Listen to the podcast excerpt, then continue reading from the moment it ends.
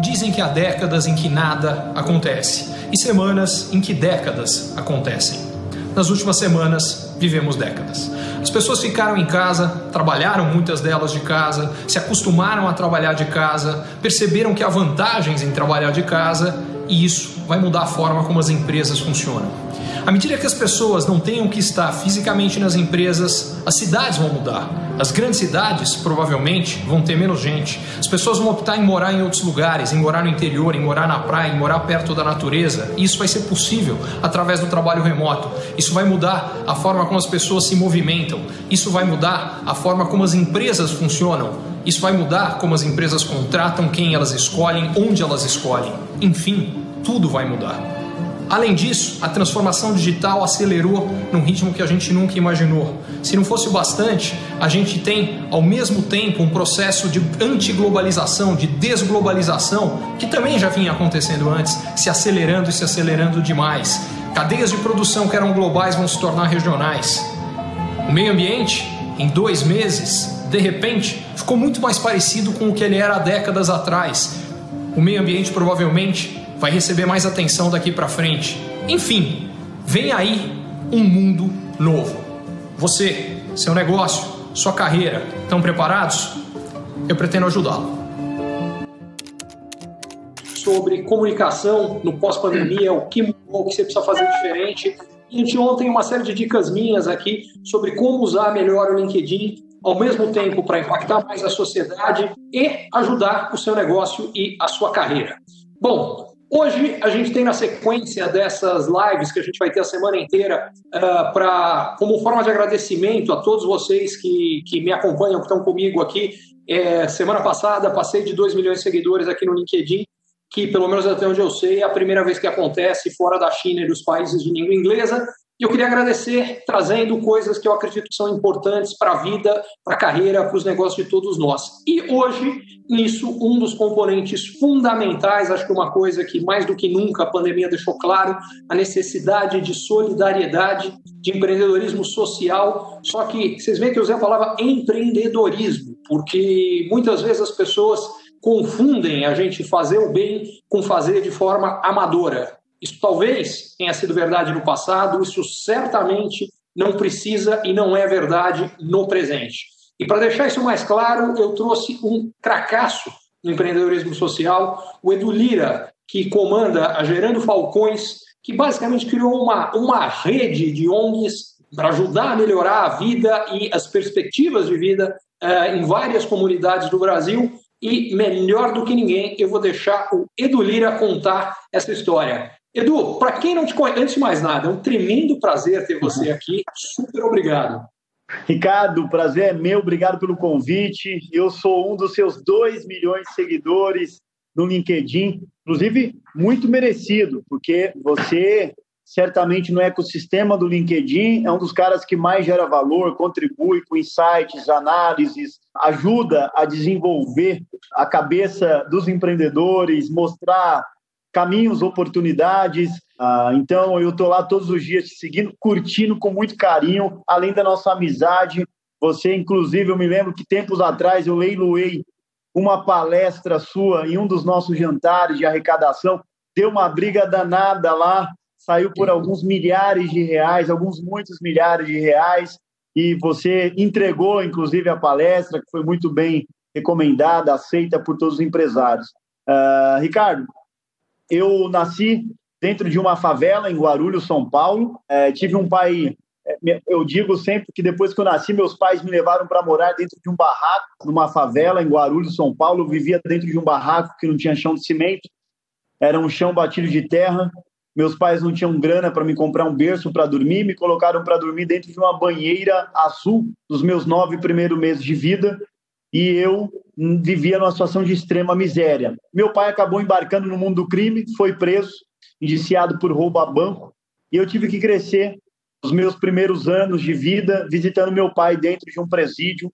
Porém, eu cresci também com uma grande inspiração dentro de casa, minha mãe, minha preta, minha heroína, Dona Maria Gorete de Brito Lira, que todo dia me dizia: "Filho, não importa de onde você vem, o que importa na vida é para onde você vai e você pode ir para onde você quiser, você pode o mundo e pode tudo. Eu acreditei na minha mãe, fui me educar, fui para a universidade, escrevi um livro chamado Jovens Falcões e aí eu comecei a empreender. Eu montei um time na favela com 30 jovens, treinei todo mundo, isso 10 anos atrás, e a gente vendia o livro de porta em porta por R$ 9,99. Em três meses nós vendemos 5 mil livros e eu peguei essa grana junto com mais três amigos, a Maiara, o Lemaestro e a Amanda, e fundamos a Gerando Falcões, que foi crescendo, crescendo, eu fui me desenvolvendo, o time foi se desenvolvendo e a gente percebeu, Ricardo, que na sociedade tinha muitos muros. Muros demais, entre branco e negro, rico e pobre, direita e esquerda, muro para lá, muro para cá. Eu falei, não é o muro que vai mudar o Brasil, são as pontes. E nós começamos a construir pontes da favela com o centro e trazer para a favela muitas empresas do país para liderar o nosso lado, como Ambev, Motorola, Microsoft, Oracle, SAP para auditar nossas contas, Accenture, entre muitas outras. Crescemos ao ponto de deixar de ser uma ONG na favela para se tornar numa rede de ONGs, um ecossistema de líderes sociais trabalhando para entregar as melhores soluções para os grandes problemas das favelas brasileiras. Meu pai voltou para casa tem 20 anos, abandonou o crime, vive com minha mãe, é, hoje eu sou casado com Maiara, tenho duas filhas e a Gerando Falcões tem entregado soluções para ajudar a mudar o nosso país. Sensacional, Edu. Agora, é, no momento que a gente está vivendo, em que as dificuldades causadas pela pandemia acirraram tensões e, por consequência, tiveram um aspecto muito positivo, que é forçar-nos a parar de aceitar o que já era inaceitável há muito tempo e tomar atitudes. E, por exemplo, você mencionou dos muitos muros, um deles que ficou muito exposto, começou nos Estados Unidos, mas isso acabou expondo o muro no mundo inteiro, inclusive no Brasil, que é a questão de racismo. E isso é, é, é muito positivo que isso seja exposto. Por outro, ele fez com que mais do que nunca muros estejam sendo construídos no sentido de que a gente está tendo cada vez mais grupos antagônicos que só vêm um lado. Eu costumo dizer que a realidade da minha mão tem dois lados. Tem o lado que você está vendo do lado que eu estou vendo. Só que você só está vendo um e eu só estou vendo o outro. Se eu não escutar, eu não entendo sobre esse. E vice-versa. Como é que você vê isso tudo que está acontecendo? Tanto esse antagonismo crescente, em muitos casos, extremismos, e por outro lado, a gente parou de empurrar. Esse primeiro aspecto eu vejo como muito negativo, mas um segundo muito positivo, que a gente parou de empurrar para debaixo do tapete questões importantes como a do racismo. Ricardo, ótima leitura. O ponto fundamental é que a crise do Covid-19 lançou, colocou uma lente de aumento sobre os grandes problemas do país. É, antigamente parecia que era discurso de é, empreendedor social, dizendo que não tem saneamento básico. Ah, esse é um discurso, não é real. Hoje, a população teve o seu conhecimento atualizado. É como se a indústria descobrisse que tem um problema numa linha de, carros e ela mandasse uma carta para os donos convidando para trazer o automóvel para fazer um recall. O Covid mandou uma carta para casa para casa de todos os brasileiros, convidando o próprio brasileiro para fazer um recall e atualizar o seu conhecimento sobre o seu próprio país. Então, hoje as pessoas sabem que falta saneamento básico, que mais de um milhão de pessoas vivem em barracos de apenas um cômodo no Brasil, que 46% dos lares de favela, apenas 46% dos lares de favelas têm acesso à água potável, à água encanada, que mais de 20 milhões de lares no Brasil não têm acesso ainda à conectividade, à internet. Então, o Brasil percebeu o tamanho do fosso da desigualdade. Isso é o primeiro ponto. O segundo ponto é uma interrogação. O que, que a gente vai fazer com isso no longo prazo?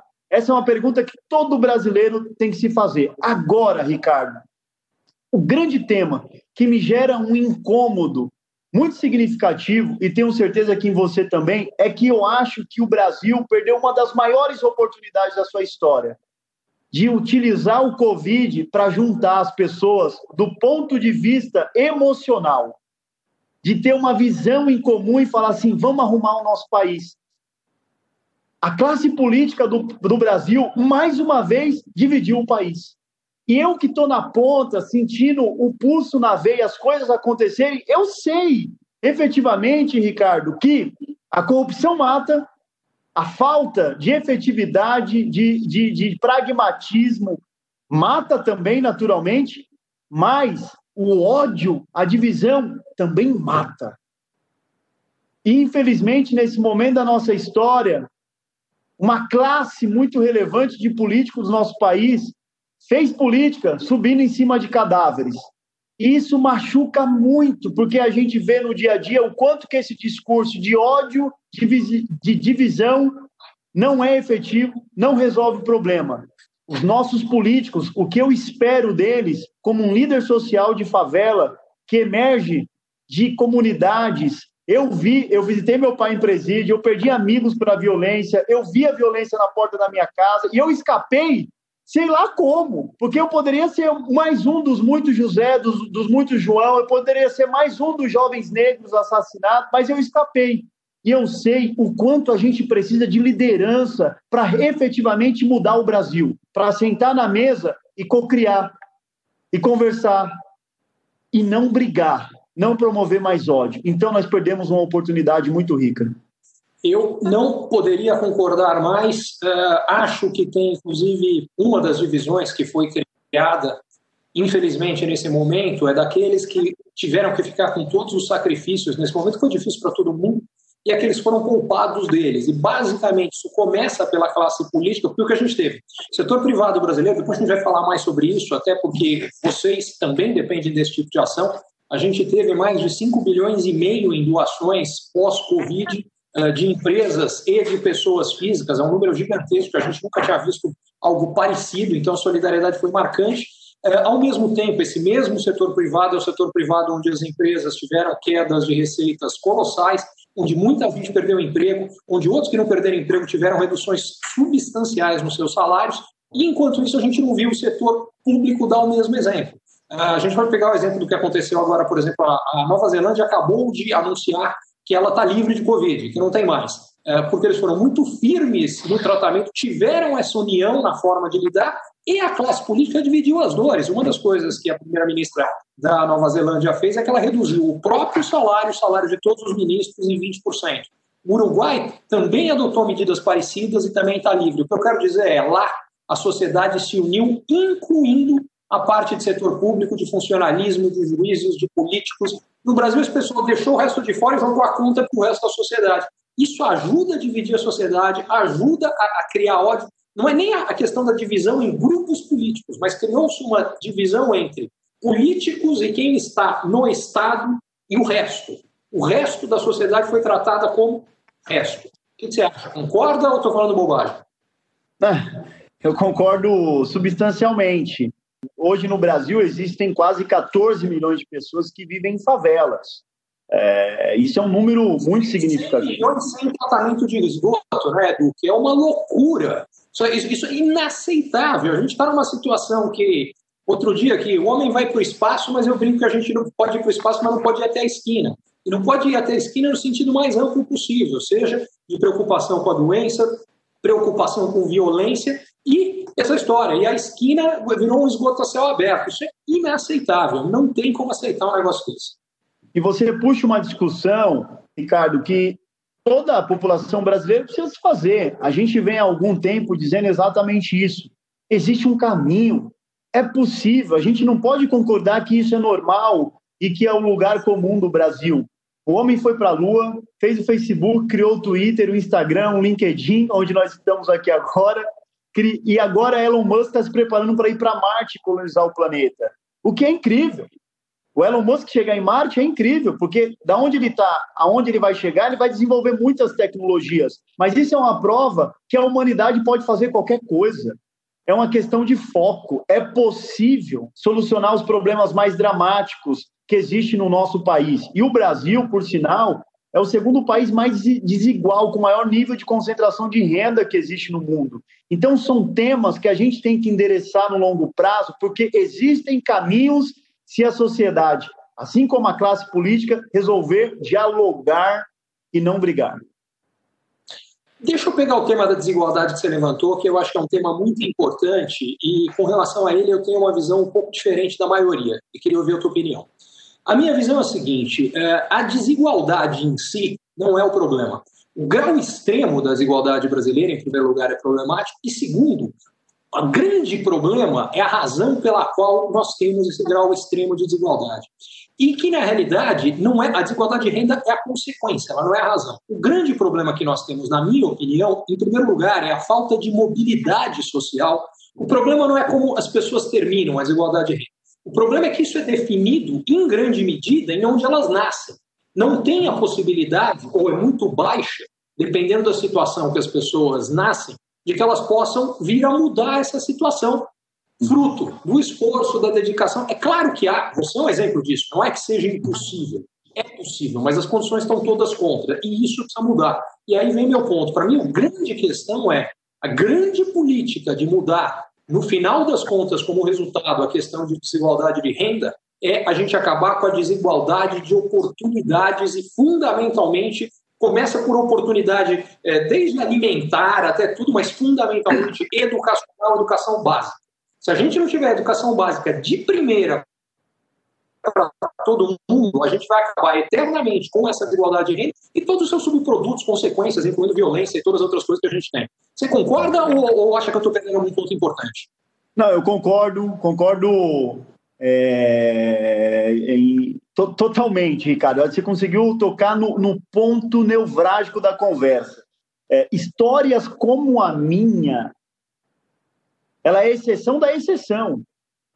Um cara que nasce na favela, que tem um pai preso, afrodescendente, que consegue emergir, ir lá para Faria Lima, mobilizar doadores como Jorge Paulo Lema, Eli Ró, Rubens Menin, Bentimol, isso é exceção. Não posso considerar que a minha história é o comum. O que a gente precisa fazer é que histórias como a do Edu ou de tantos alguns outros que existem no Brasil se torne a regra. Aí você precisa, porque nesse ponto também concordo muito com você, a desigualdade de renda está muito ligada à desigualdade de oportunidade, porque quando você limita a oportunidade das pessoas na ponta, elas não têm acesso à educação, logo elas não desenvolvem habilidades e skills porque a pessoa precisa de ter um, um, uma caixa de ferramenta, não é? O que faz você ser hoje é, um economista de relevância? É porque você tem uma caixa de ferramenta diferente. Você se desenvolveu, se aprimorou, estudou, se educou, tem uma biblioteca, foi trabalhar em Nova York, tem uma trajetória brilhante.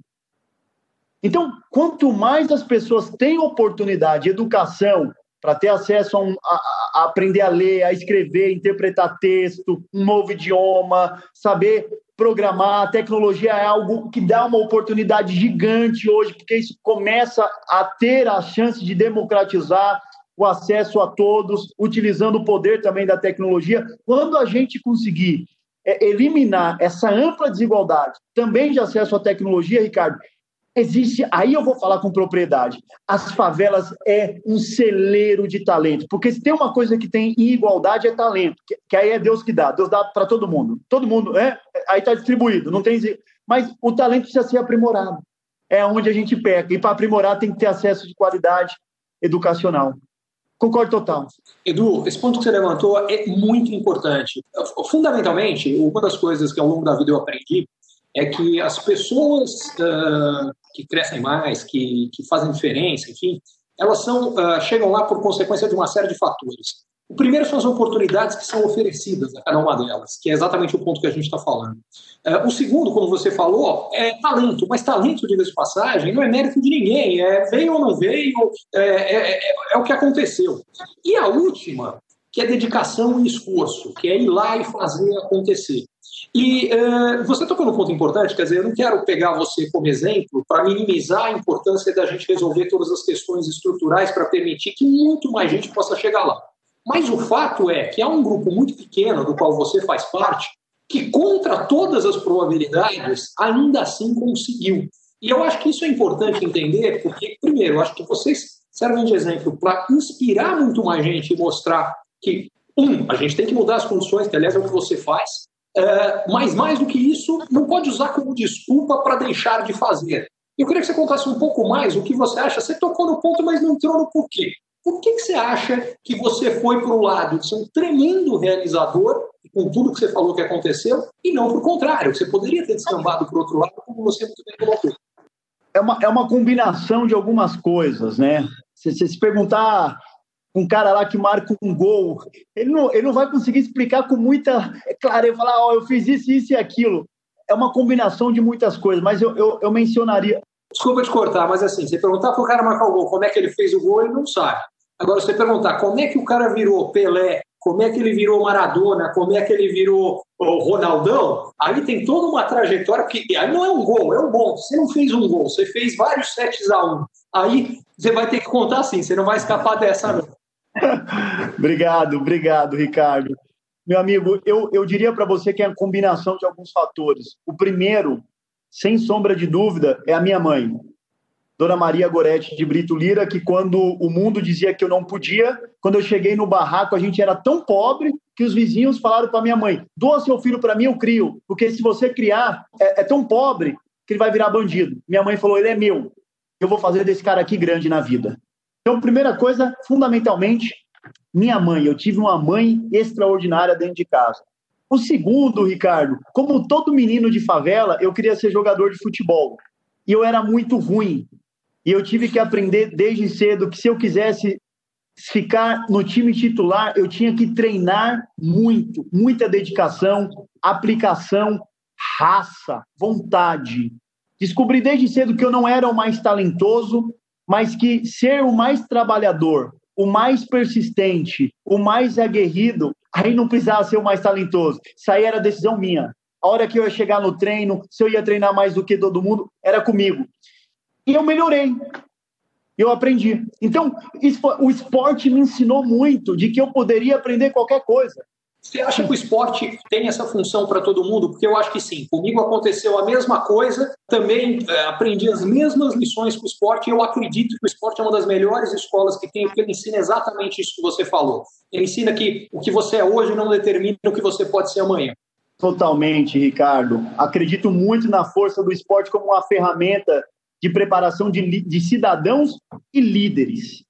E terceiro ponto, Ricardo, que eu mencionaria é que as experiências emocionais que eu vivi, elas poderiam me matar, me sufocar, me colocar num caixão.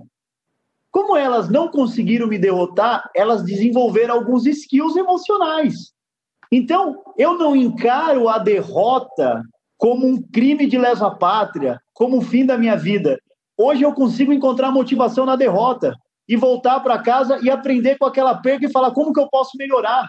Então, aqui, na Gerando Falcões, e eu trago isso para a cultura da Gerando Falcões, a gente sempre está disposto a aprender e a gente não vê fracasso como fracasso. A gente tem um termo que a gente usa do fracasso bem sucedido. Você cai, erra, aprende, mas implanta esses aprendizados em novos projetos e acerta. Nessa minha trajetória, foram muitas portas na cara, foram muitos nãos. Eu já fui fazer reunião na Faria Lima, que me mandaram subir pelo elevador de serviço, mas nada disso me sufocou, nada disso me matou, nada disso tirou meu brilho no rosto, o meu sorriso e a minha alma leve, porque o, o problema nunca teve em mim. O problema estava com outro, com quem fazia isso comigo. Então eu sempre fui leve e disposto a aprender e muita persistência. E não tem desafio que aguenta segurar alguém efetivamente determinado que encontra motivação na derrota. Esse é o segredo. Mas é muito difícil, mas é possível. É, do isso que você está falando, eu acho que é importante, porque eu acho que a, a, as derrotas elas têm uma função fundamental na nossa vida, nos tornar, nos tornar melhores do que nós éramos antes. É ótimo dar certo, só que a gente não aprende nada quando as coisas dão certo. É, a gente aprende quando elas dão errado. São as derrotas que fazem com que hoje a gente esteja aqui e amanhã aqui. Quando você está ganhando, hoje você está aqui e amanhã você continua aqui. Você não aprende nada além do que você já sabia. Não, não Ricardo, eu só queria trazer um, um elemento nessa, nessa conversa. Tem, um, tem uma frase que eu gosto muito, que a gente usa muito na Gerando Falcões, que é: Eu não preciso ser como ninguém para ser alguém eu posso ser do jeito que eu sou. Eu nasci na favela, meu pai esteve preso, passei todo tipo de necessidade e tá tudo bem. E eu não preciso ser como o Bill Gates. Eu tenho a minha história, a minha identidade, o meu DNA, o meu sotaque, a minha cor, o meu cheiro, o meu jeito, minha forma. E existe um lugar para mim no mundo? Sim. Então, essa coisa de você se amar, se aceitar, ter autoestima, identidade própria, é fundamental na vida. se eu posso reforçar a sua mensagem, é mais do que existe um lugar para você no mundo. Você é necessário para a humanidade exatamente por causa disso e por ser assim. A partir do momento em que você resolve deixar que a sociedade, ou o que quer que seja, definam o que você acha que você deveria ser, você passou a ser mais um. Você se tornou uma commodity, você deixou de ser o Edu Lira. E aí você não vai ter o mesmo, o mesmo tipo de impacto na sociedade, nas pessoas que estão perto de você, e principalmente não vai ser tão feliz. Perfeito, perfeito. Edu, eu queria levar essa conversa agora um pouco mais para Gerando Falcões, é, porque tem vários pontos que eu acho que são fundamentais. Um deles, eu até tratei muito rápido na, na, na minha introdução, é, que muita gente acha, e, e, como toda visão enganosa, ela sempre é baseada em alguma realidade, ou que existiu no momento, ou o que quer que seja, que ONG é aquela coisa muito bem intencionada e muito mal gerenciada. É, e vocês são a prova de que isso não precisa ser verdade, muito pelo contrário. Vocês têm é, um foco impressionante, sensacional em gestão, em gente, em tecnologia, análise de dados, e isso tudo na favela. Então eu queria que você contasse um pouco melhor como funciona o Gerando Falcões para acabar com esses mitos. Ricardo, obrigado por levantar essa bola. A gente tem um orgulho danado de ter construído isso na favela, porque. Vocês falar de inovação, vocês são super inovadores também. Perfeito. Eu vou, te, eu vou responder essa pergunta e eu queria te pedir a liberdade de, no final, te fazer uma pergunta, pode ser? Deve. Tá bom. A resposta é o seguinte: eu, tinha, eu morria de medo de quebrar, porque o meu background não é gestão. E aí a gente, nós iniciamos uma trajetória de evolução, de, de, de reconhecer. A gente não sabe de tudo, mas quer aprender tudo o que for necessário para conseguir chegar lá e colocar a miséria da favela no museu.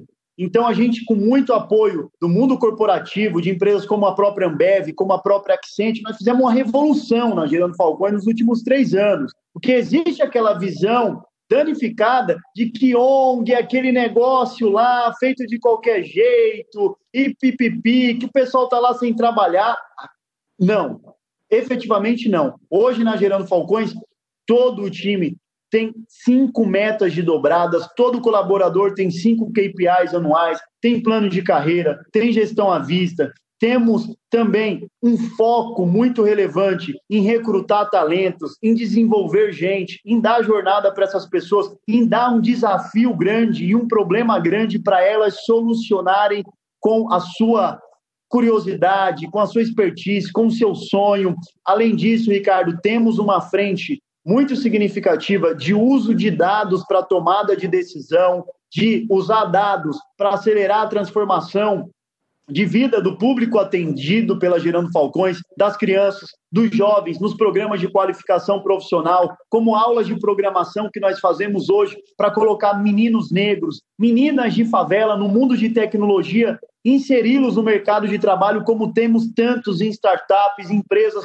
na Faria Lima, na Paulista, no poder econômico do país, temos um foco muito sistematizado em fazer a nossa ação com transparência. Hoje, cada vírgula, cada real auditado pela KPMG, com reportes é, trimestralmente para os nossos investidores, temos aqui também uma cultura, é, Ricardo, que isso eu me orgulho muito. Temos sete princípios de cultura e que não é algo copiado do mercado, mas é a nossa essência, que é o tamo junto, vai que dá, é tudo nosso, trabalho duro, papo reto, pegada forte, o é nós, que é o nosso protagonismo, que é a gente entender que o problema da favela é nosso, mas a solução também é nossa. Então, Ricardo, quando alguém me pergunta o que eu sou, eu digo que eu sou um CEO, assim como o Steve Jobs, o Jeff Bezos, assim como o Satya Nadella, eu sou o CEO na favela, na Gerando Falcões, e temos uma visão de longo prazo, de colocar a miséria da favela no museu. Para isso, nós vamos errar muito, mas entre o lugar onde nós estamos e colocar a favela, a, a, miséria da favela no museu, vai demorar algumas décadas, mas nós vamos descobrir muitas tecnologias, muitos processos, encontrar muitos talentos para liderar essa revolução. Então, o que eu queria deixar muito nítido para toda a audiência que você me possibilita conversar aqui, Ricardo, é que a Gerando Falcões é uma ONG de favela com sistemas de gestão, de uso de dados e tecnologia mais sofisticado possível, usando isso para efetivamente mudar o Brasil no longo prazo. Sensacional, eu achei legal quando você falou dos, dos quais são os princípios que você tem. Eu adorei, você terminou por o é nós. E eu achei o máximo. E todos os outros encaixam exatamente, porque o princípio poderia ser: você é responsável pelo próprio protagonismo. E não queria dizer nada para o público com quem você está falando que tem que fazer alguma coisa. É nós. Está mais claro impossível, está mais real, mais palpável, mais verdadeiro. E, e, porque uma das coisas que às vezes me preocupa, eu preciso ser, ser transparente, é que tem, eu vejo Propósito é tudo, mas propósito tem que ser, tem que entrar no DNA, tem que, tem que ser sentido, tem que inspirar pela pele, tem que estar aqui. É, é propósito que virou aquele negócio colado ali atrás, que, que eu falo, são frases bonitas, palavras, não sei o que, mas que não quer dizer nada, não funciona. É nós, eu sei que é de verdade. É de verdade, totalmente verdade. Ricardo, indo na esteira aqui do que você me perguntou, eu tenho uma pergunta boa para você. Tava todo mundo indo muito bem em algum nível, indo bem, mas de repente o Covid chega. E o Covid também mostrou um pouco da vulnerabilidade que existe no mundo dos negócios. A falta de digitalização, a falta de uma agenda de inovação dentro das empresas, porque tá todo mundo quase no geral foi surpreendido. E eu estou falando é, é, não dos pequenos que estão lá dando um, um duro danado para conseguir pagar a conta, mas quem pode realmente teve a educação para fazer isso, tem conselhos, tem é, é, consultoria, tem lá todo tipo de gente, mas todo mundo foi surpreendido. O que, que os empreendedores no Brasil podem fazer? Primeiro, por que, que todo mundo foi surpreendido? E segundo, o que, que as empresas brasileiras poderiam fazer para inovar mais? Porque talvez o que nos trouxe até aqui não vai fazer a gente chegar do outro lado de lá e realmente transformar o Brasil. Essa é uma coisa que está muito na minha cabeça. Edu, é... são duas perguntas. A primeira, por que, que quase todo mundo foi surpreendido? Porque nós tendemos a não acreditar nos alertas que são feitos por pessoas que são especialistas de uma determinada área e entendem do assunto quando elas fazem o alerta, a gente fala: imagina, isso é chute, mandiná, bola de cristal, não tem como saber isso por uma única razão. A gente não tem o conhecimento suficiente necessário para entender. Por que, que eu estou falando isso aqui? O Bill Gates, que você citou aqui antes, fez um alerta em 2015 que o maior risco para a humanidade era uma pandemia, não era uma guerra, não era uma guerra comercial, não era nada disso. Um alerta super bem feito, que é basicamente com a cara do que aconteceu. Ele não foi o único, mas ele talvez tenha sido a personalidade mais marcante que fez isso. E não deram bola. Dentro do próprio governo americano, tinha uh, muita gente fez alertas parecidos e não deram bola. E diga-se de passagem, fazendo o meu meia-culpa aqui, eu ouvi em 2015 esse vídeo do Bill Gates e achei extremamente interessante, achei que fazia sentido e pergunto o que mais eu fiz disso a partir disso em 2015. Nada, porque o meu conhecimento sobre aquilo naquele momento não era suficiente para entender.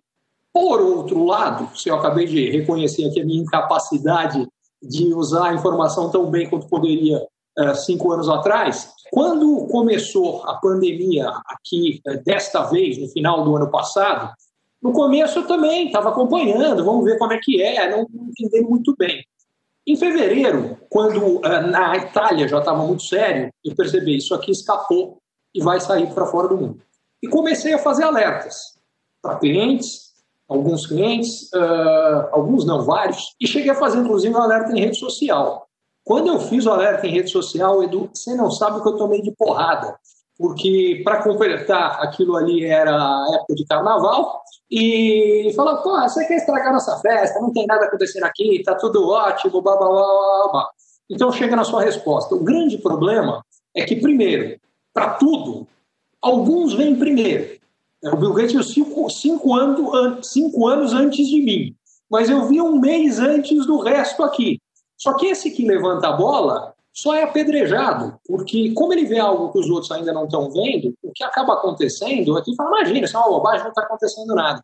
Então, a primeira coisa que nós precisamos mudar para conseguir usar isso melhor é entender a capacidade do que está acontecendo e ouvir de coração aberto quem está conseguindo ver alguma coisa que a gente não vê. A gente não tem a tendência de fazer. Eu estou falando eu, mas tem gente, inclusive no Brasil, que viu antes de mim, inclusive. Tá? Tem gente que eu conheço que dentro das suas empresas estava implementando, isso eu só soube depois, mas estava implementando já medidas ainda antes disso. Tá? Então, esse é o primeiro aspecto que eu acho. É a capacidade de ouvir quem vê algo que a gente não vê sem prejulgar. A gente normalmente prejuga. E com relação à inovação que você falou, eu acho que basicamente é colocar inovação na cultura. É, eu, inclusive, tenho, sou sócio de duas empresas, de dois negócios que tentam ajudar a fazer isso. Um deles, que inclusive está ajudando a fazer todo esse processo dessas lives acontecerem, que é a mentoria Ricardo Amorim, é exatamente trazer para casos concretos e tentar ajudar não é só a inovação, mas também projetos de inovação acontecerem. E o outro, que é o AAA Inovação, que é o seguinte, o que eu acho? Eu acho que inovação, o conceito de inovação tem que fazer parte do dia a dia de todos. Por que, que inovação, em geral, avança tão pouco? Porque nós ainda acreditamos que inovação é o seguinte: você tem um, uma grande estrutura qualquer, pode ser uma empresa, pode ser uma ONG, pode ser o que for, e tem um grupinho, tem uma meia dúzia, 10, 15, que são focados em pensar em inovação. O problema é que se você tem, como nas grandes empresas, dezenas de milhares de pessoas estão preocupados com a questão do dia a dia, com o resultado do trimestre, e tem meia dúzia preocupada em inovação, você pode colocar meia dúzia de gênios lá. Eles não conseguem fazer com que aquilo, de fato, se torne prioridade para todos. Então, o que eu acredito é que todo, todo mundo tem que saber o que está acontecendo em termos de inovação para perceber o seguinte: não existe opção de continuar fazendo o que a gente estava fazendo por muito mais tempo, porque as coisas estão se transformando cada vez mais rápido, e eu acho que o Covid deixou isso muito claro. Se a gente continuar a fazer como fazia antes, a gente vai ser atropelado. Ficar onde está não é estar parado, é estar andando para trás, porque o mundo está se movendo. É, estar parado é estar andando para trás, e isso tem que ficar claro. E aí eu acredito que é só começando a ver essas todas as inovações que estão acontecendo. O que vocês fazem é um exemplo disso. É para quem acha que, ah, não. Então, ONG é aquela coisa que é um bando de senhoras bem intencionadas, super bem intencionadas, sou super favoráveis a elas, mas que em algumas horas estão dedicadas a isso sem muita organização, sem muita gestão. Esquece, isso já era. É muito mais do que isso, pelo menos as boas ONGs, como é o caso de vocês.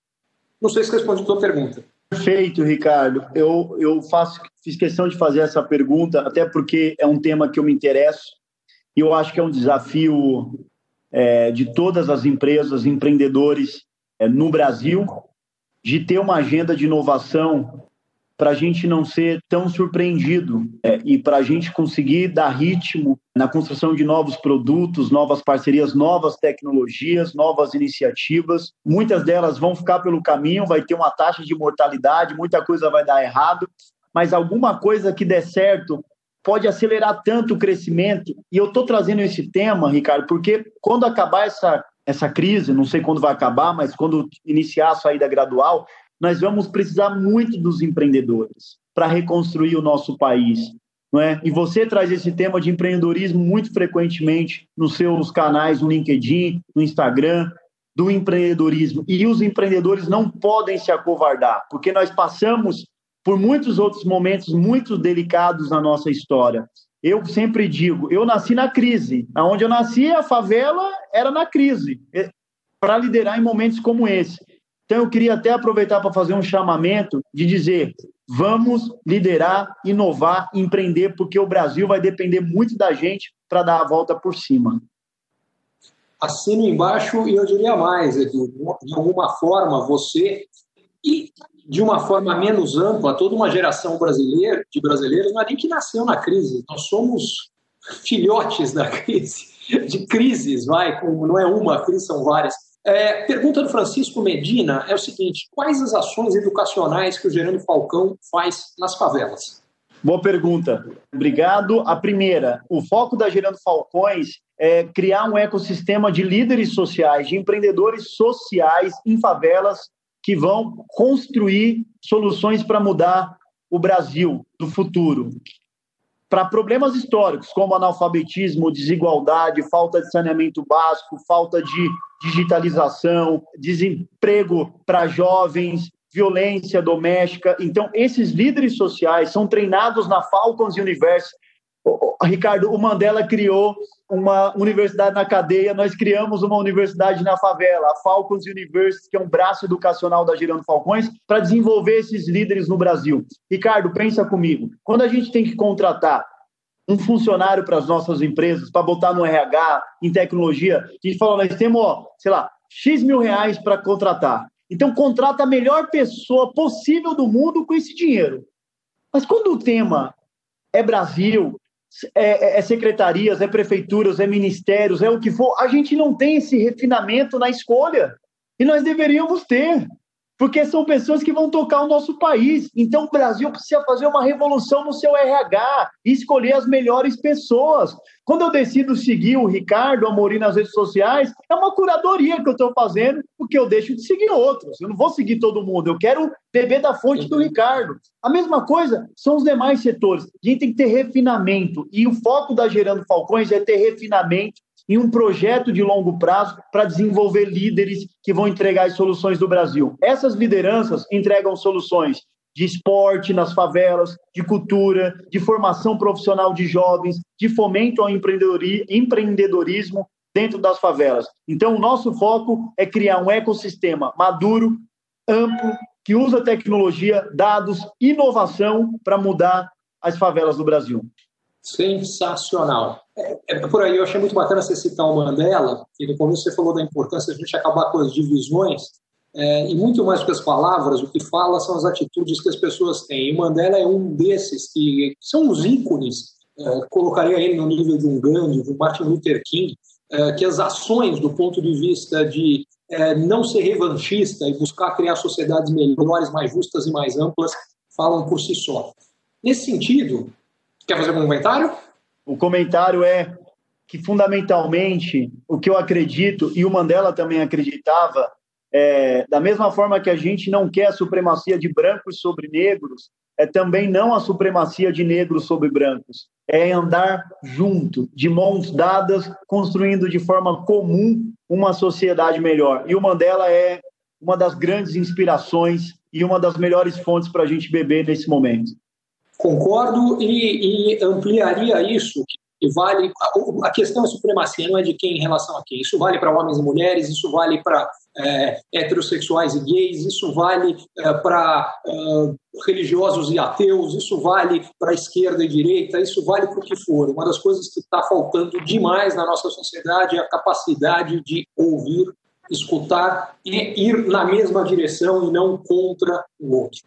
Nesse sentido, tem uma pergunta aqui, que é uma pergunta da Márcia Rabelo, que ela fala o seguinte: pensando em inclusão consciente e não preconceituosa, como você vê as cotas das empresas e universidades? Ricardo, pergunta boa. Eu acho que o Brasil tem problemas históricos e que a gente, para resolvê-lo, nós precisamos da elaboração de políticas públicas. Nós precisamos da elaboração de caminhos que passa também num momento que eu não sei se vai durar uma década, duas décadas, três décadas, a gente até a gente fazer é, esse reparo. E seria até, quando a gente fala de cotas, um, gera um desconforto você visitar uma empresa e ver pessoas sempre da mesma cor, do mesmo CEP, que, que estudaram nas mesmas universidades naquelas empresas. Não faz sentido quando você tem uma população de pardos e negros de 54% no país. Então você precisa, para construir inovação, produtos inovadores, você precisa ter gente diversa na mesa. Olha que rico essa conversa entre eu e o Ricardo. Quantas coisas incríveis nós estamos falando aqui, uma troca. E entre eu e o Ricardo, nós temos histórias completamente diferentes. De repente, o Ricardo jogou um esporte, eu joguei outro. De repente, o Ricardo morou em um país, sempre morei no Brasil, o Ricardo é, é economista, é, é, é, eu estudei outra coisa. Mas qual que é o problema? Olha a riqueza de estão falando de inovação, de dados, de favela, de raça, de tudo, sem ódio, com carinho. Isso é a diversidade. E a diversidade cria uma explosão de inovação e de caminhos. Então, quando o mercado, é, o capital econômico, Ricardo, entender que diversidade também é um tema de expansão econômica propriamente dito, a gente vai ter um Brasil muito melhor utilizando o potencial inteiro do seu povo. É, quando você fala de diversidade e potencial econômico, a, a razão é muito simples. A gente falava de inovação. Inovação nada mais é do que a conexão de ideias diferentes para a criação de algo novo. Quanto mais diferentes essas ideias são, mais fácil que de fato ocorra a inovação. Diversidade é uma das características, diversidade em todos os sentidos, tá? É uma das características é, mais importantes para que a gente de fato tenha inovação. E aí, reforçando o ponto do Edu em relação à questão de cotas, o que eu acho que a gente precisa, e foi bastante, eu acho que eu fui muito feliz na tua colocação que você falou, nós temos que ter também políticas que permitam resolver isso aqui. O que você deixou claro com isso é, não é achar que é a política de cota sozinha que vai resolver o problema estrutural que a gente tem. Ela faz parte de um arsenal e eu concordo com você e eu acho que a questão fundamental, e essa sim é, pegando a educação, que é, mais uma vez, é como eu acho que a gente transforma a sociedade ao longo do tempo, a questão fundamental é, antes de mais nada, a gente precisa focar em melhorar a qualidade da educação básica de todos os brasileiros. Porque isso significa parar de jogar fora vidas e talentos de brasileiros. E talentos brasileiros, é, pobres, brancos, negros, gays, corintianos, flamenguistas, palmeirenses, não importa, todos. Esse é o primeiro aspecto. E o segundo, o que impede que não é só a questão de formação, mas que são de preconceitos que determinados grupos possam ter o papel na sociedade que eles merecem, que nada mais é do que ter condições iguais com outros, precisa ser reparado, seja qual for o preconceito que impeça isso. Eu acho que é aí onde entra essa questão específica. Bom, uh, tem uma pergunta aqui que é do Guilherme Stanislau do Amaral. Ele, ele pergunta o seguinte: se vocês têm alguma parceria com o Sebrae para capacitar para empreendedorismo? Temos, é, já capacitamos muitos empreendedores de favela em parceria com o Sebrae, que é uma ferramenta importante de fomento ao empreendedorismo no país e que é, tem dado muito certo, Ricardo. Muito bacana. E tem uma pergunta aqui que é do Flávio Eduardo Carnaval, que ele fala como é que a gente pode expandir o apoio da Gerando Falcões para outras favelas de São Paulo? E uma segunda, muito bacana, como apoiar a ONG com consultoria de liderança, tecnologia e processos? Opa, boas perguntas. O primeiro ponto, Ricardo, obrigado pela oportunidade em trazer também uh, essa frente. A Gerando Falcões recebe doações de toda a população basta acessar, especialmente nessa crise, vale mencionar, nós realizamos um grande combate à fome com a campanha Corona no Paredão, Fome Não, que mobilizou mais de 16 milhões de reais, vindo de mais de 18 mil brasileiros em 10 diferentes países, através da nossa plataforma gerandofalcões.com. Então, todo mundo pode acessar, fazer a sua doação. Nós ainda estamos mobilizando recursos, já ajudamos nessa crise mais de, 200, de 270 mil pessoas que se alimentaram por três meses através da nossa ajuda, entregando cestas básicas digitais em mais de 320 favelas, em 14 estados brasileiros.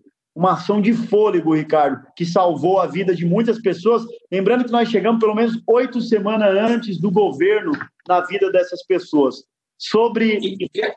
E só um aspecto aqui, eu quero reforçar isso que você está falando, porque é fundamental. Essas oito semanas são a diferença de quando chegasse a, ajuda do governo, já não dava mais, porque sem essas oito semanas eles não tinham chegado até lá.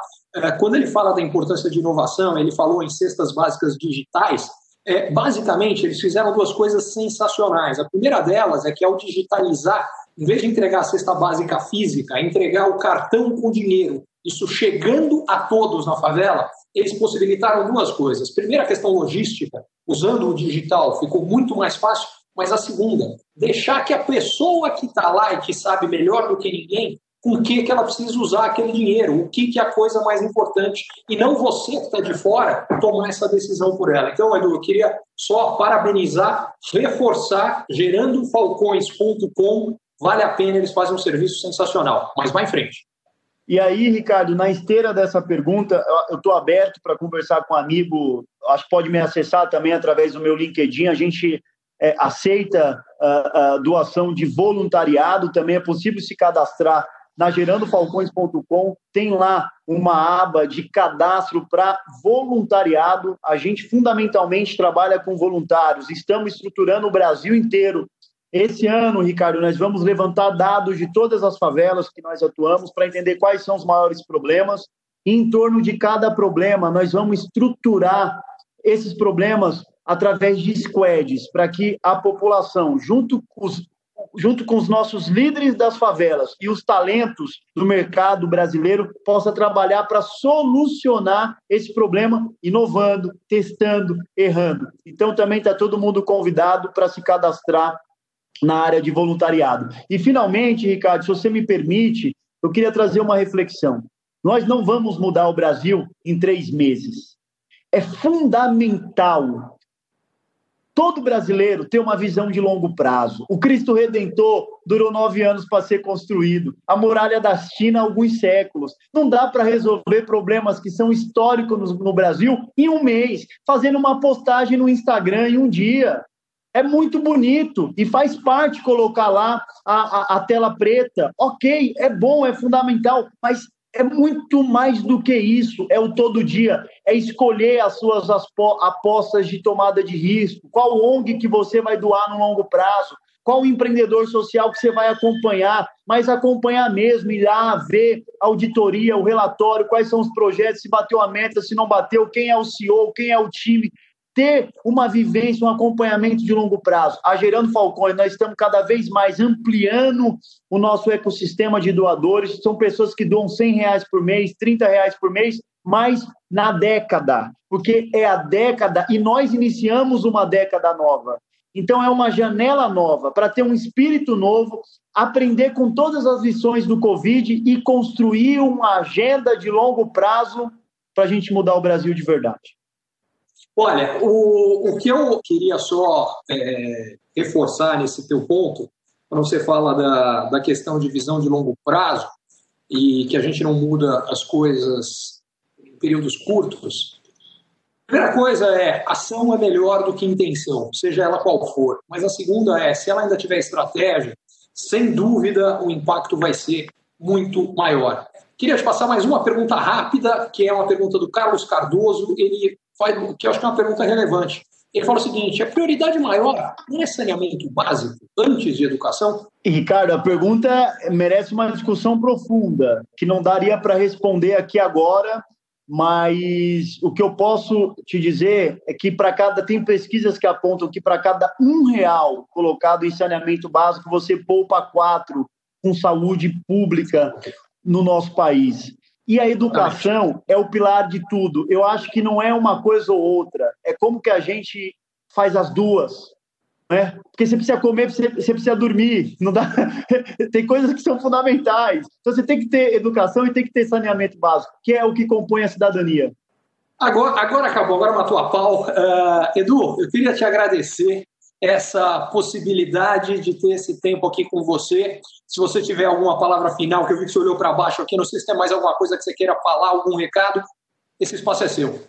Ricardo, eu só quero poder lhe agradecer. Você sabe do carinho e do respeito que eu tenho por você. Nós temos muitas trocas de WhatsApp, relacionamento e destacar um ponto em especial a franqueza e o carinho como você debateu aqui comigo temas que são dificílimos de debater, que muitas pessoas fogem dessa discussão e desse diálogo e se escondem, ou por ser bem-sucedido, ou por ser branco, ou por ser homem, o que não tem problema nenhum ser branco, ser homem, ser bem-sucedido. O problema é se esconder e é não fazer a coisa certa. E você me traz aqui joga luz, ainda mais amplia a nossa luz sobre os temas de favela, sobre os temas de periferia, de empreendedorismo, a discussão racial. Então, eu quero te parabenizar por essa atitude, por essa brilhante iniciativa. Eu não esperava, esperava nada menos do que isso de você e agradecer por esse tempo tão precioso, que foi um rico aprendizado para mim também. Bom, Edu, quem agradece sou eu. Se você ainda não marcou alguém que precisa ouvir esse papo do Edu, não deixe de fazer isso agora. Pede para o pessoal conferir. Era até uma das perguntas aqui que não deu tempo da gente entrar, mas que era uma pergunta boa, eh, que fala que na história de mobilidade social, até vou passar rapidinho para você que uma das coisas importantes é a falta de crédito. E como é que você vê as políticas para isso, Edu? Dá uma, uma palhinha ali, importância de a gente dar acesso a crédito para mais gente, democratizar o acesso ao crédito como forma de democratizar oportunidades na vida em geral.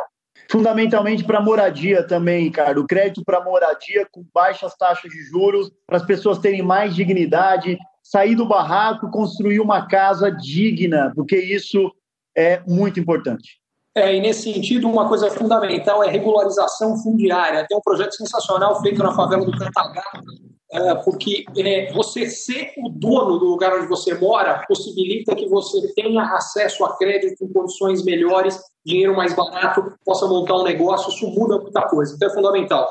Gente, muito obrigado e para quem eventualmente tiver interesse em uma ajuda mais específica, mais detalhada, eu passei rapidamente aqui, falei dela. A mentoria que eu faço, a mentoria Ricardo Amorim, se quiser conferir, mentoriaricardoamorim.com.br, ela é focada em empreendedores, empresários com dificuldades muito específicas. É o que a gente trata lá para permitir que elas cresçam mais, impactem mais, tenham resultados melhores. Edu, a última palavra é sua. Obrigado pelo convite. Tamo junto. Vamos que dá. E é nós. É nós. Valeu, gente. Obrigado. É isso aí.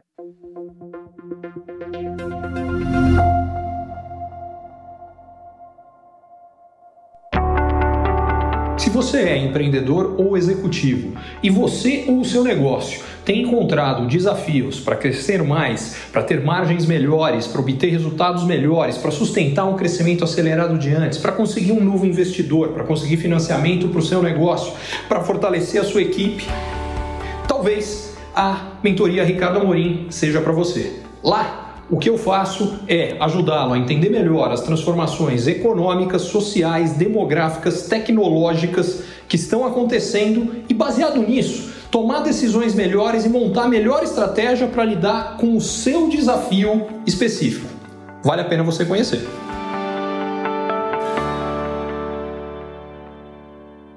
Curtiu esse conteúdo? Assine para receber quando cada um dos próximos for publicado. E se de repente você achar que algum colega, amigo ou alguém da sua família pode gostar também, lembre de compartilhar. Até a próxima!